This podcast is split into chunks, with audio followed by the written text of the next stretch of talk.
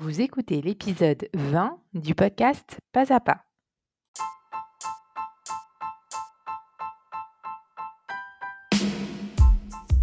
Je suis Constance Chapalin, coach de vie et l'hôte de votre podcast. Dans le podcast Pas à pas, je partage avec vous des outils pour vous aider à faire de véritables changements dans votre vie, ceux qui vous tiennent à cœur. Pas à pas est publié chaque jeudi. Bonjour et bienvenue sur ce nouvel épisode du podcast Pas à pas. J'espère que vous allez bien.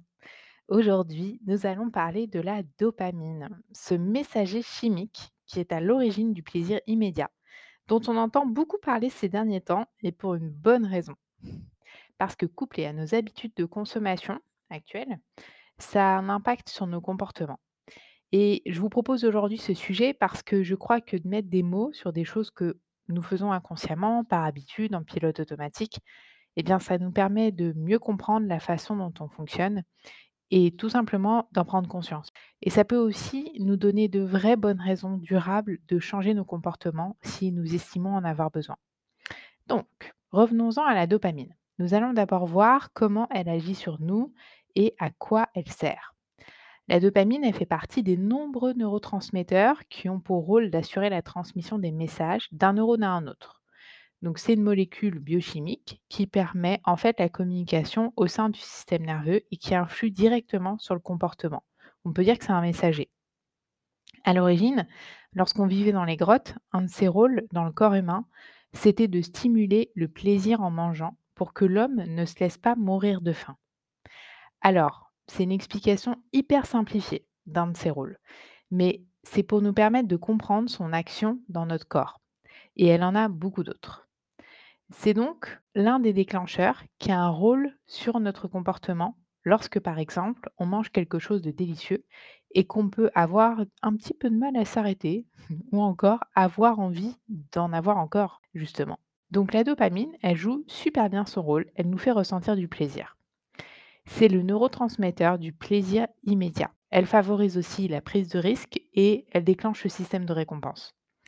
Et cette dopamine, ce messager neurochimique, n'a certainement jamais été autant sollicité, stimulé qu'avec nos changements récents dans nos habitudes de consommation, que ce soit technologique, alimentaire ou d'hygiène de vie en général. La dopamine, elle est sécrétée à partir du moment où nous prévoyons de ressentir du plaisir. Plus le plaisir est intense et plus nous sécréterons de dopamine. Jusqu'ici, pas de problème. Sauf que lorsque notre cerveau est face à une canette de soda, qui est tout ce qui est de plus naturel, n'est-ce pas? Ou face au feed Instagram ou TikTok, plein de nouveautés toutes les minutes, et encore je suis gentille. En somme, face à des plaisirs de synthèse très intenses et ou des plaisirs répétés, notre cerveau n'ayant pas été conçu pour recevoir autant d'intensité, parce que vous remarquerez que dans la nature, rien ne peut provoquer de plaisir immédiat équivalent au plaisir qu'on peut ressentir lorsqu'on boit une canette de soda ou alors lorsqu'on fait défiler notre fil Insta. Notre cerveau qui est fait d'une manière incroyable, en fait, il va chercher à nous protéger. Et pour nous protéger, il va s'autoréguler et il va baisser notre niveau de réception à la dopamine. Donc au fur et à mesure qu'on ressent du plaisir, il va augmenter notre capacité à recevoir du plaisir. Pour pouvoir ressentir le même niveau de satisfaction les fois d'après, il faudra donc augmenter les doses de ce qu'on a ingéré, mangé, bu, regardé et qui nous a procuré du plaisir. Donc, prenons l'exemple d'un gâteau. Je me dis qu'au goûter, tiens, je vais manger ce cookie qui a l'air juste super bon. Je mange ce cookie et je le trouve absolument délicieux. Effectivement, je ressens le plaisir. J'arrête de manger mon cookie et dans ma tête, je me dis, «Hmm, la prochaine fois, ce serait quand même sympa de recommencer. hein. C'était une bonne idée, c'était franchement bon. Et la fois d'après, donc, je recommence et je mange ce cookie. Et puis là, j'ai pas le même niveau de plaisir. Et voilà ce qui se passe quand la dopamine s'autorégule pour ressentir du plaisir. Je vais avoir besoin de manger un gâteau de plus que la dernière fois pour ressentir le même niveau de plaisir. Une des problématiques que peut poser cette proposition de dopamine à tous les coins de rue à laquelle on est confronté aujourd'hui, c'est que nous ressentons moins de plaisir à vivre des plaisirs sains et qui n'ont pas de conséquences sur la santé. Comme par exemple prendre un bain, se balader dans la nature, faire une séance de sport, manger un repas sain et équilibré, observer un beau paysage, partager un moment avec des proches, avec soi-même. C'est définitivement moins sexy et bien moins attirant que Netflix ou les hamburgers. Parce que l'intensité du plaisir ressenti, elle est bien plus faible qu'avec des plaisirs de synthèse, comme de manger en grande quantité ou gras et sucré, de fumer, de boire, de se droguer, de faire des notifs sur les réseaux sociaux, de regarder Netflix dans le fond du canapé ou encore de faire du shopping, de jouer aux jeux vidéo pendant des heures. Eh bien, effectivement, l'intensité de plaisir ne sera pas du tout la même. Et sur le long terme, comme nous l'avons vu, notre cerveau va développer une habitude à ce plaisir immédiat plutôt que d'encourager des plaisirs plus sains et plus durables. Tout simplement parce que c'est plus facile. Je vais vous expliquer pourquoi après. Et en plus, il y a autre chose. La dopamine, c'est pas la seule hormone qui est responsable de nous faire nous sentir bien. Il y en a d'autres. Et parmi elles, il y a la sérotonine. Je suis sûre que vous avez déjà entendu ce nom-là. Elle est connue communément comme étant l'hormone du bonheur. Elle est en charge de la gestion de l'humeur et elle est associée aussi à l'état de bonheur qu'on peut ressentir. Lorsqu'on est à un taux équilibré, elle va réduire la prise de risque en poussant l'individu à maintenir une situation qui lui est favorable. Et la sérotonine, elle fonctionne de concert avec la dopamine. Donc en somme, si l'une d'entre elles est déséquilibrée, il y aura un impact sur l'autre. On est loin de tout savoir, on en découvre encore tous les jours, mais jour après jour, il y a des choses sur lesquelles on commence à être plus au clair sur quel rôle elles ont dans notre corps, comment elles agissent, etc. Donc revenons-en à notre dopamine. La bonne nouvelle, c'est que cette autorégulation, elle peut se faire dans les deux sens. Donc notre cerveau, il va augmenter son niveau de tolérance ou le baisser à la dopamine en fonction de son apport. Donc si pendant trois jours, j'arrête de manger du chocolat, je vais peut-être me sentir irritable un petit peu au départ, mais au fur et à mesure que les jours passent, je retrouverai ma capacité à ressentir du plaisir pour des choses simples plus facilement. Puis cela redeviendra même naturel. Et la raison pour laquelle l'effet dopamine, entre guillemets, fonctionne si bien aujourd'hui pour les industries qui s'en servent pour nous vendre des choses, des distractions, de la nourriture, des boissons, de la drogue, c'est le trio de motivation, qui est le mode de fonctionnement par défaut de notre cerveau et qui est d'éviter de souffrir, de ressentir du plaisir et d'économiser de l'énergie. Donc, en somme, c'est tout ce qui réunit les plaisirs de synthèse auxquels nous sommes confrontés plus plus en ce moment dans nos habitudes de consommation actuelles. Et vous allez me dire, que fait-on avec ça? Eh bien, comme dans tout dans la vie, ce qui compte, c'est l'équilibre. Et il ne s'agit pas de se terrer dans une grotte, de se couper des réseaux sociaux, de la malbouffe ou de l'alcool, mais plutôt l'inverse en fait. Observons de plus près les raisons pour lesquelles l'effet dopamine fonctionne si bien. Et je vous propose de vous poser cette question.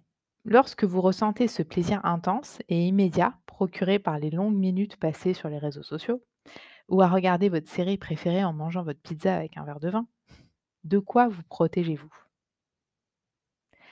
Qu'est-ce que vous ne ressentez pas ou vous vous protégez de ne pas ressentir? Est-ce que c'est de la fatigue? Est-ce que c'est de la tristesse? Est-ce que c'est de la déception? De quelle émotion vous protégez-vous et pourquoi? Ou alors, est-ce que c'est seulement une habitude que vous avez prise? Peu importe la raison, la clé est d'apprendre à ressentir et à accueillir n'importe laquelle de nos émotions. Je vous dis ça comme si c'était facile. C'est pas facile. Quand on n'a pas appris, qu'on ne sait pas faire, euh, eh bien, ça nous semble une montagne d'accueillir nos émotions, de pouvoir les accepter et puis de faire en sorte de vivre correctement avec. Mais je vous assure que c'est faisable. Il y a besoin simplement de savoir comment s'y prendre, de répéter, répéter et répéter. Et également, en plus de savoir accueillir ses émotions, de savoir manager les choses qu'on se raconte dans notre tête. Parce que nos pensées sont vraiment importantes et ce qu'on se raconte, ça a un impact direct sur nos émotions. Donc si on passe notre temps à se sentir anxieux en, ayant des pensées anxieuses alors qu'il n'y a pas de raison, ou alors inquiet pour des choses qui n'ont pas lieu d'être, ou alors vous avez peut-être des réelles inquiétudes, mais peut-être que vous pourriez trouver un moyen de vous sentir plus apaisé avec ça, eh bien tout ça, ça va faire partie des clés pour pouvoir vous permettre justement de naviguer votre humanité, manager ce que vous vous racontez dans votre tête et accueillir les émotions. Et prendre conscience que la dopamine, elle promeut la gratification immédiate. Et donc, ça va à l'inverse de l'effort que l'on aura besoin de fournir sur le plus long terme lorsqu'on voudra accomplir des projets qui nous tiennent vraiment à cœur, qui nous demanderont de tenir dans le temps, qui nous demanderont de la persévérance. Voilà, juste de prendre conscience de ça. Si vous souhaitez aller plus loin sur le sujet, Voici les questions que je vous propose. Est-ce que je pense que l'effet dopamine, entre guillemets, impacte ma vie? Et si oui, comment? Lorsque je suis en mode plaisir immédiat, qu'est-ce que j'essaie de ne pas ressentir ou de moins ressentir? Est-ce que j'ai envie de changer ça? Pourquoi? Comment pourrais-je faire simplement pour y arriver? Si vous sentez que vous avez besoin d'aide par rapport à ça, n'hésitez pas. Je peux vous aider afin de vous permettre d'atteindre les objectifs qui vous tiennent vraiment à cœur. Donc, dans cet épisode, nous avons vu ce qu'est la dopamine. Nous avons vu son rôle dans notre corps, l'impact de nos habitudes modernes sur nos comportements, ce que favorise la dopamine sur le long terme dans nos comportements et ce que la dopamine ne nous aide pas à faire. Je vous remercie beaucoup pour votre écoute et je vous dis à la semaine prochaine pour un nouvel épisode.